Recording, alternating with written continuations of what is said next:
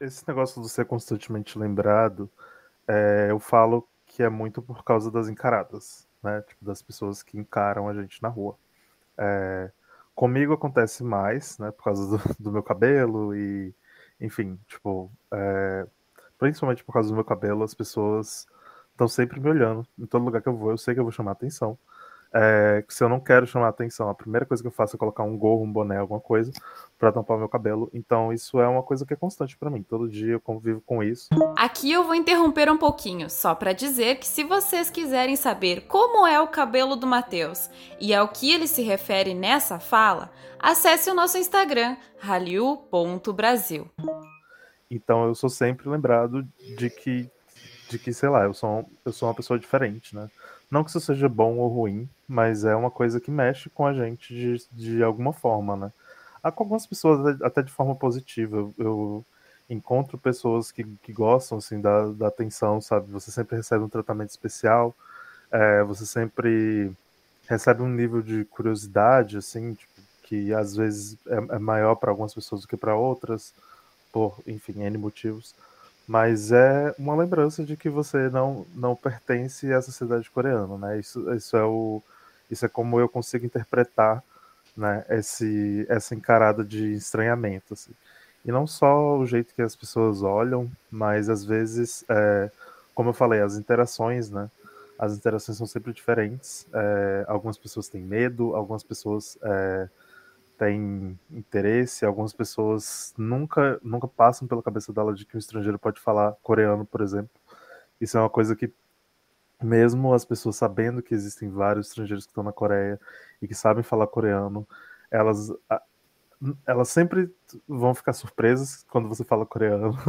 Elas sempre vão tentar falar inglês com você, e mesmo se você responder em coreano, elas vão é, continuar falando inglês, é, você vai fazer, a pessoa vai entender o seu pedido errado várias vezes quando você estiver em um restaurante ou quando você estiver em um café, porque a pessoa ela trava na frente de um estrangeiro, assim, independente do quão você, tipo, já tá aqui, independente de você estar tá aqui há 10 anos, você vai passar por essas experiências, assim, sabe? Então eu acho que, até eu vejo muitas pessoas aqui que, que acabaram de chegar, que chegaram, tipo, há menos de um ano, assim, e eu sinto que tem esse interesse muito grande por tentar se inserir 100%, sabe? Tipo assim, é, ah, eu vou me vestir igual, eu vou, eu vou tentar fazer as coisas igual para eu ser tratado da melhor maneira possível. Nunca vai ser. E isso é uma coisa assim que eu já desisti há muito tempo, sabe?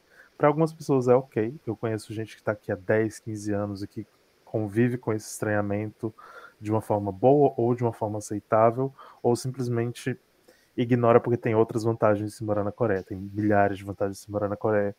Mas também tem gente que não consegue passar mais de cinco anos aqui. Eu acho que esse é o meu caso, assim. Eu, tipo, eu me vejo aqui durante o mestrado, mas eu não me vejo aqui muito tempo depois do mestrado, porque eu acho que no final das contas esse estranhamento pequeno, mesmo a gente sabendo que não é de sempre ruim, né, que às vezes é só uma, uma curiosidade, é uma coisa que eu não quero conviver para sempre. Mas isso é uma escolha pessoal e, e, tem mais a ver assim com, com a minha personalidade do que qualquer outra coisa. O áudio que você acabou de ouvir na abertura é do Matheus Mendes, um mineiro de 25 anos que viveu boa parte da vida em Brasília. Ele me contou que se considera uma pessoa que sabe de tudo um pouco, mas que não é especialista em nada, com vários interesses e que também se desinteressa de uma hora para outra. Ele faz mestrado em Direito Internacional em Seul e também mora na capital há mais ou menos três anos, entre suas idas e vindas. Eu encontrei ele através de um vídeo que ele fez com a youtuber Midori sobre o preconceito e o racismo na Coreia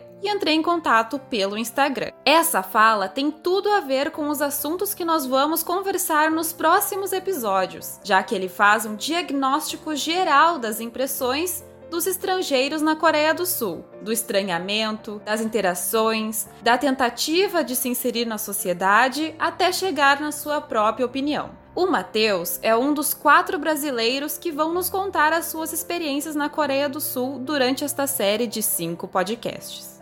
Esse conteúdo faz parte do projeto A Hallyu no Brasil, uma narrativa transmediática experimental a respeito da onda coreana no país. E ele tem segmento aqui no Spotify, no Instagram e no YouTube. Meu nome é Paola Jung e esse projeto faz parte do meu trabalho de conclusão de curso na Universidade Federal de Santa Maria. Para encontrar mais conteúdo sobre a onda coreana no Brasil, acesse o nosso Instagram, hallyu.brasil. Lá você também fica sabendo quando os próximos episódios forem lançados. Nesse primeiro episódio, vamos falar sobre o período de adaptação na Coreia do Sul, a receptividade dos coreanos e o relacionamento com eles no dia a dia.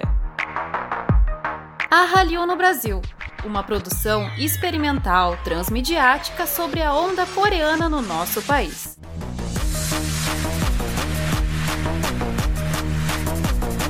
Episódio 1: Adaptação e contato com os coreanos. Abrindo um parênteses aqui, Todas as entrevistas foram realizadas entre o final de novembro e o começo de dezembro de 2021, pelo Google Meet já que, obviamente, todos eles estão do outro lado do mundo. Por isso que as vozes estão assim, mais eletrônicas. Depois disso, houve todo um tempo de produção, até chegar a essa gravação que você está ouvindo, que foi feita em janeiro de 2022, ao mesmo tempo em que se iniciou uma nova onda de coronavírus, dessa vez da variante Omicron. Aqui entre nós, eu vou contar a gambiarra que eu fiz para improvisar um estúdio em casa. Fiz um isolamento acústico fechando todas as janelas e portas e cobri todo o piso com tapetes, nesse calor de janeiro. E para gravar, eu estou usando o meu celular em um tripézinho. Bom, agora que você está por dentro da situação, fecha parênteses e volta para nossa história de hoje. Uma das nossas entrevistadas, a Karine, se mudou para a Coreia porque casou com um coreano. Nós vamos falar mais sobre como isso aconteceu e a reação da família no final deste episódio. Agora, ela vai nos contar um pouco da sua adaptação, que foi bem complicada e cheia de histórias. Ó, tudo comigo foi atípico. As meninas que eu vejo na internet, as youtubers lindas, maravilhosas. Ai, eu me adaptei maravilhosamente. e, tipo, elas no apartamento delas, com os maridos lindos, cheirosos. E eu no sótão, que tinha escada de madeira, que não... meu marido tinha que levantar cedo pra cacete pra poder ir trabalhar. E às vezes eu queria ir no banheiro à noite e não podia fazer barulho. Então minha sogra falou assim: você não pode descer. Ela pegou um balde e deixou lá no sótão pra gente assistir. Porque a gente não podia fazer barulho à noite. Foi momentos com super constrangedores. E durou que... quanto tempo isso? Oito meses. Oito Nossa, meses nesse constrangimento. Eu falo que eu sou traumatizada com a minha adaptação. Eu quase não falo dela. Eu nunca fiz vídeo no YouTube falando dela, de tão traumático que foi. No, no primeiro mês, a gente achou que eu tava grávida. E já foi outro rolê. Eu passei muito mal com a comida. Muito mal. Embora adore a comida coreana, passei muito mal. E aí, eles acharam que eu tava grávida. Porque eu vomitava pra caramba. A minha sogra ficou louca. Não, como é que vocês vão fazer? Vocês são malucos, que não sei o quê. E ele começou a chorar. Ele, ele chora. E o meu sogro, e o meu sogro, tipo, eu vou ser avô. Ele ligou pra minha, pra mãe dele, que tem 97 anos, pra trollar a velha. Você acredita? Olha, só que fez um filho. Falou assim pra velha, a gente vai ter um neto. Meu Deus. Gente, ele foi trollar a velha de 97 anos. Eu fiquei horrorizada com meu sogro. Mas não era. Pois é, essa é a Karine Kim, que passou tão mal com a comida nesse período de adaptação que achavam que ela estava grávida. Ela é uma carioca da região de Petrópolis, de 31 anos que vive na Coreia do Sul há mais ou menos uns três e atualmente mora em Busan. A Karine tem um canal no YouTube e é produtora de conteúdo. Conheci ela através dos vídeos que ela fez mostrando os produtos cosméticos coreanos atuando na pele negra e no cabelo cacheado. Para fazer a entrevista, entrei em contato com ela através do Instagram. A Karine me contou que se considera uma pessoa simples, que veio de uma família simples, que vive uma vida simples, só que foi parar na Coreia. Também é muito realista, tenta sempre manter um raciocínio lógico sobre as coisas.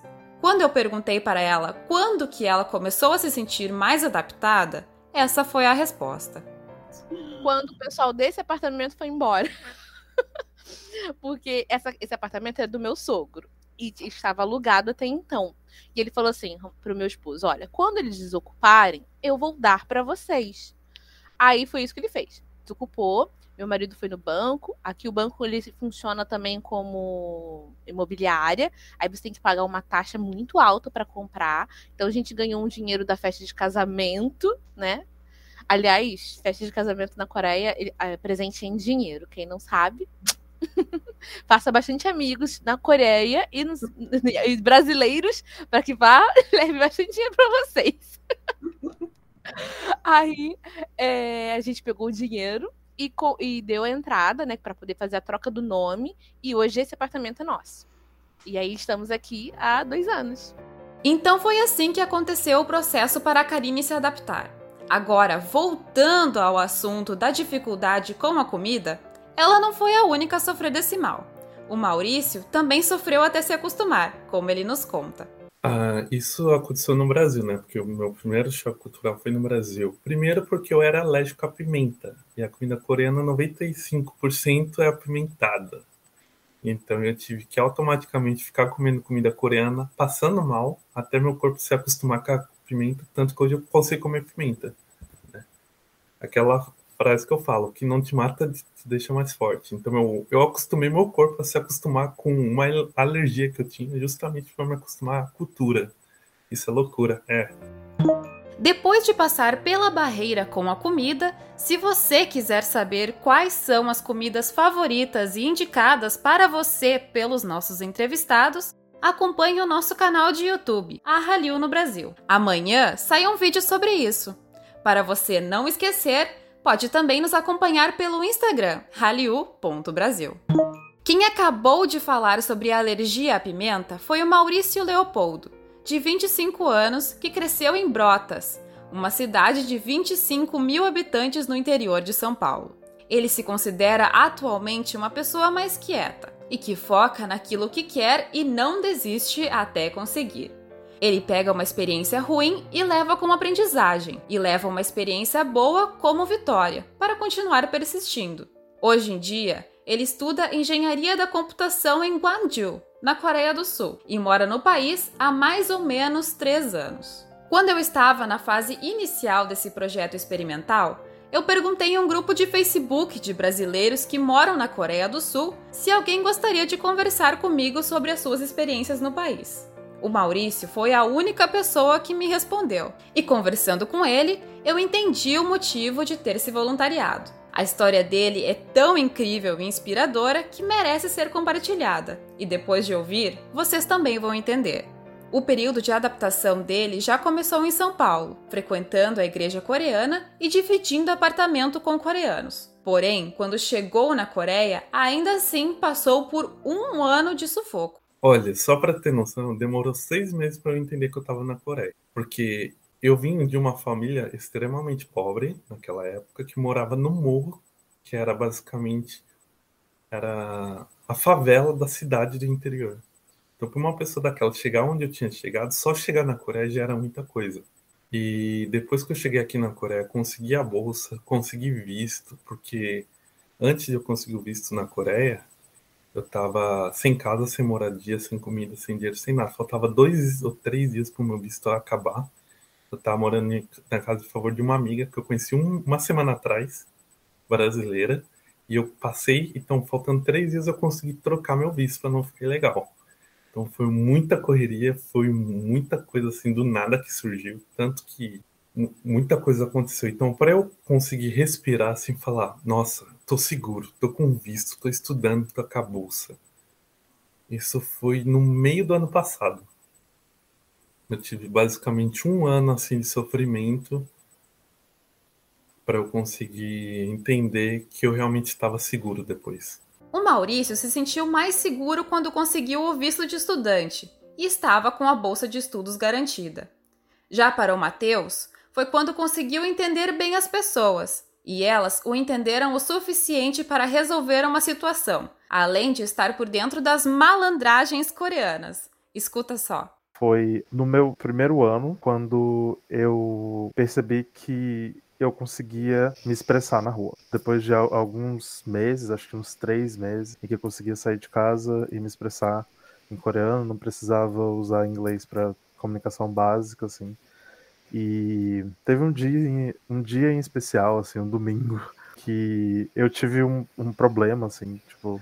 Então, basicamente, nesse dia, no dia anterior, é, eu e os meus amigos a gente tinha ido para uma festa para comemorar o aniversário de um amigo. E é, nessa festa, é, eu não sei o, que aconteceu, mas a gente colocou. Era no inverno, então a gente colocou todos os casacos em uma mesa. E aí, quando a gente saiu, entre os casacos tinha um cartão de alguém.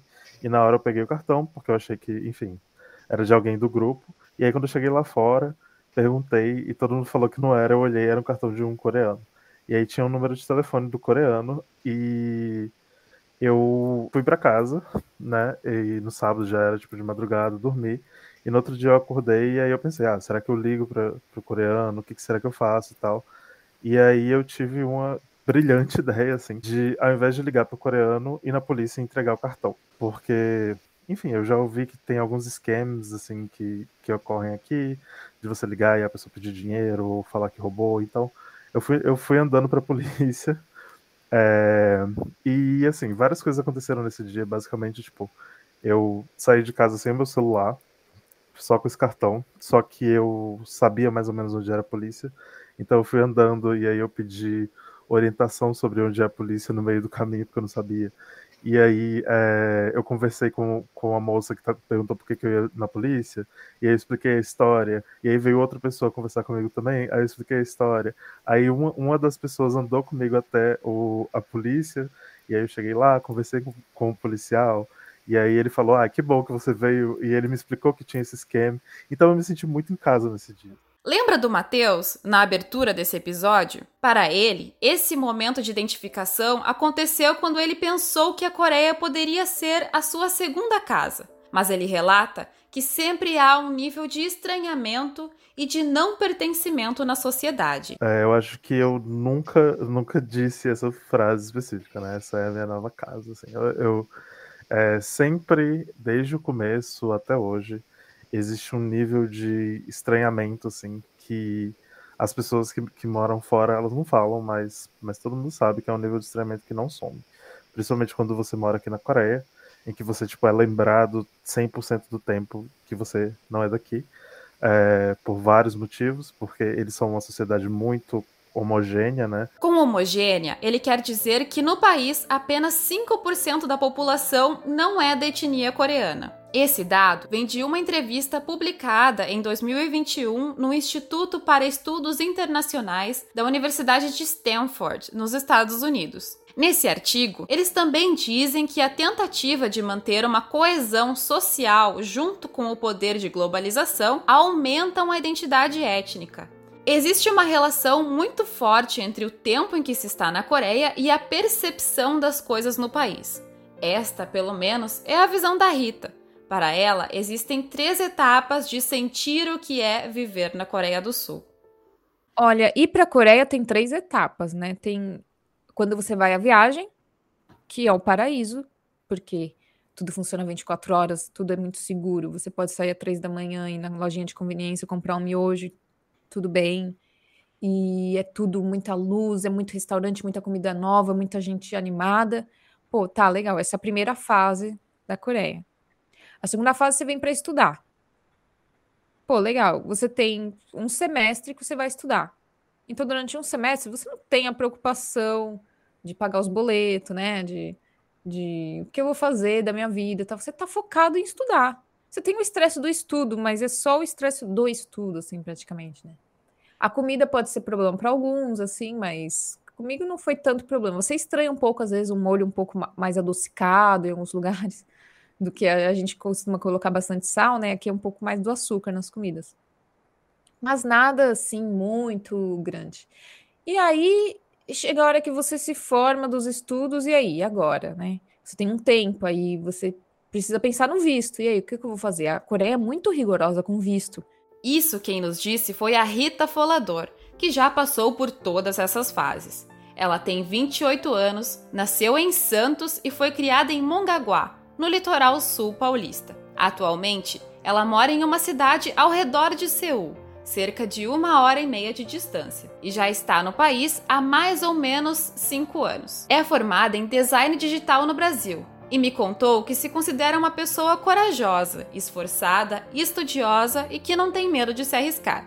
A Rita também é produtora de conteúdo para a internet. A Rita também é produtora de conteúdo para a internet, e eu conheci ela a partir de um vídeo que ela fez contando a sua experiência com uma bolsa de intercâmbio para estudar na Coreia do Sul. História que você vai acompanhar no episódio 3 dessa série, sobre estudar na Coreia. Gosto muito das observações que ela faz nos seus vídeos. Por isso, entrei em contato com ela pelo Instagram para conversar. A terceira etapa que ela mencionou é a do trabalho e dos vistos, que nós vamos ver com mais detalhe no nosso quarto episódio sobre o mercado de trabalho na Coreia do Sul. Agora, chegando ao final da parte de adaptação, vamos falar mais sobre casamento, que foi para a Karine um grande desafio e está intrínseco em toda a sua vida na Coreia do Sul, e foi o motivo da sua mudança para esse país. No Korea Herald, um jornal coreano publicado em inglês, eles interpretaram as estatísticas da Coreia e nelas mostram que em 2019, 9,8% de todos os casamentos que aconteceram no país foram de estrangeiros com coreanos. Esses dados começaram a ser coletados nos anos 2000 e o pico de casamentos internacionais foi em 2005, quando figurou um total de 13,4%, ou 42.352 casamentos, em sua maioria entre homens coreanos e mulheres estrangeiras. Agora que você sabe que esse tipo de união não é tão rara assim, ouça um trechinho dessa história de como os dois acabaram juntos e como foi a reação da família dele. Ele foi para o Brasil na época das Olimpíadas, já, está, já estávamos conversando há oito, seis meses? É, seis meses, foi seis ou oito meses, alguma coisa assim. E aí ela ele foi e já tinha falado para a mãe que estava querendo casar com uma brasileira. Ele ficou três meses no Brasil, no último mês ele me pediu em casamento. Aí antes de ir embora, a gente ainda noivou. e ele falou: Eu vou voltar. E aí, ele ficou um ano trabalhando na Coreia, juntando dinheiro para voltar para casar no Brasil. Porque quando ele falou que ia casar com uma estrangeira, aí aconteceu o problema familiar, né? Porque não, por que, que você vai casar com uma pessoa do outro lado do mundo, que não sei o que, ela é estrangeira e babá. Eu entendo algumas partes, afinal de contas, gente, qual é a mãe que vai achar normal um filho pro outro lado do mundo? casar com uma pessoa totalmente desconhecida. Então, assim, eu super entendo os pais dele. Não é porque ela é estrangeira, é porque é perigoso. Eu nunca encarei como xenofobia. Eu sempre encarei que, assim, não, ela é mãe, só Deus sabe o coração de mãe. Aí ele pegou, arrumou o jeito dele e foi pro Brasil. Mesmo o pai dizendo: olha, você não precisa nem voltar, tá? Você vai, você não volta nunca mais. E ele foi. E aí fomos, ele foi pro Brasil e casamos no Brasil. A nossa a ideia não era ir pra Coreia, porque os, pai, os pais eram contra. A mãe não, mas o pai era. Bem opositor. E aí, por incrível que pareça, o meu sogro foi ao Brasil, passou quase. É, passou 15 dias no Brasil, na minha casa, eu sabendo que ele era super contra, mas no final ele se tornou um grande amigo da gente, uma pessoa muito maravilhosa, hoje é uma pessoa incrível na minha vida. Devo muita coisa a ele. E foi isso, ele voltou e tal. E passamos um perrengue muito grande no Brasil. muito, muito grande. E quando tava, tipo, na merda, literalmente vendendo açaí na praia para juntar e pagar aluguel naquele perrengue do perrengue. Esse aqui é guerreiro, que ó. E aí decidimos, não, né? Vamos voltar para. Eh, ele falou assim: eu vou voltar para Coreia, porque aqui não tem emprego para mim, não tenho como eu continuar aqui com você. Vamos fazer assim, vamos voltar para vou voltar para Coreia com você, tá? Eu falei, então tá bom. Aí ele conversou com o pai dele, o pai dele, não, vem, fica aqui em casa e tudo bem. E foi assim que a Karine foi parar na Coreia, no sótão dos sogros, como você ouviu anteriormente. Sobre o processo de adaptação, ela nos conta mais sobre o idioma, família e a necessidade do diálogo e da paciência com o parceiro. Se a pessoa não souber bem o idioma, com certeza vai ser o idioma. e tudo que envolve ele, porque você precisa dele para tudo. E aí depois começa as barreiras familiares, que aí vai depender de cada um, cada um tem, né, a família, né? E, aí você tem que conhecer as, o costume, os jeitos e tal. E tem famílias boas e ruins em todo mundo, né? A, a, a estrangeira que vem, o estrangeiro que vem, ele tem que estar, tá, tem que ser muito paciente, porque senão vai ser complicado. E ter muito diálogo, muito diálogo com o marido, com a esposa, né? Para poder enfrentar isso junto. E eu lembro, eu falo muito para ele assim, olha, você casou com uma estrangeira. Então você vai ter que mudar algumas coisas na sua vida, porque eu mudei a minha vida toda para poder estar tá aqui. Então você também vai ter que se adaptar, vai ter que fazer algumas adaptações. E são coisas simples, parece bobo, mas tipo no mercado, por exemplo. Eu lembro que meu sogro falou assim, se ele tivesse casado com uma coreana, ele nunca compraria isso que vocês compraram no mercado. Porque não vai comer esse tipo de coisa em casa. Mas como ele casou com estrangeira, vai comer. Então são é, coisas do dia a dia que você vai sentir, que você vai ter que se adaptar, que você vai ter que compreender, ceder. Esse processo de adaptação e compreensão é constante. E nesse episódio você ficou conhecendo os quatro brasileiros que irão protagonizar toda essa série. Ficaram sabendo como foi o processo de adaptação de cada um e as suas impressões como estrangeiros na Coreia do Sul. O tema do episódio de hoje está muito interligado com o próximo, que vai tratar sobre esse processo de reconhecimento das diferenças culturais e do preconceito com o estrangeiro. Por isso, alguns temas que foram abordados brevemente hoje serão retomados com mais detalhe no episódio 2. Fique agora na sequência com um trechinho da fala do Maurício no próximo episódio como no Brasil a gente só tem informação da Coreia sobre a mídia, a mídia ela inventa muita coisa, né? assim como em qualquer país inventa. Então, pela mídia a gente vê os que os famosos, né, sendo carinhosos, sendo animados, mas aqui na Coreia é totalmente oposto. A Coreia, falando em sociedade, é uma sociedade muito deprimida, sabe? Tanto que, só para ter noção, a Ásia inteira normalmente é deprimida. Tanto que ano passado teve mais casos de suicídio do que de corona no Japão, né? Então, por conta que a Coreia, a própria cultura, isso faz exige muito dos coreanos desde criança, eles acabam ficando mais cansados, deprimidos. Então, isso foi algo que me ficou muito. Lembrando que para não perder o próximo episódio, você pode se inscrever aqui no nosso canal do Spotify e no nosso Instagram, hallyu.brasil.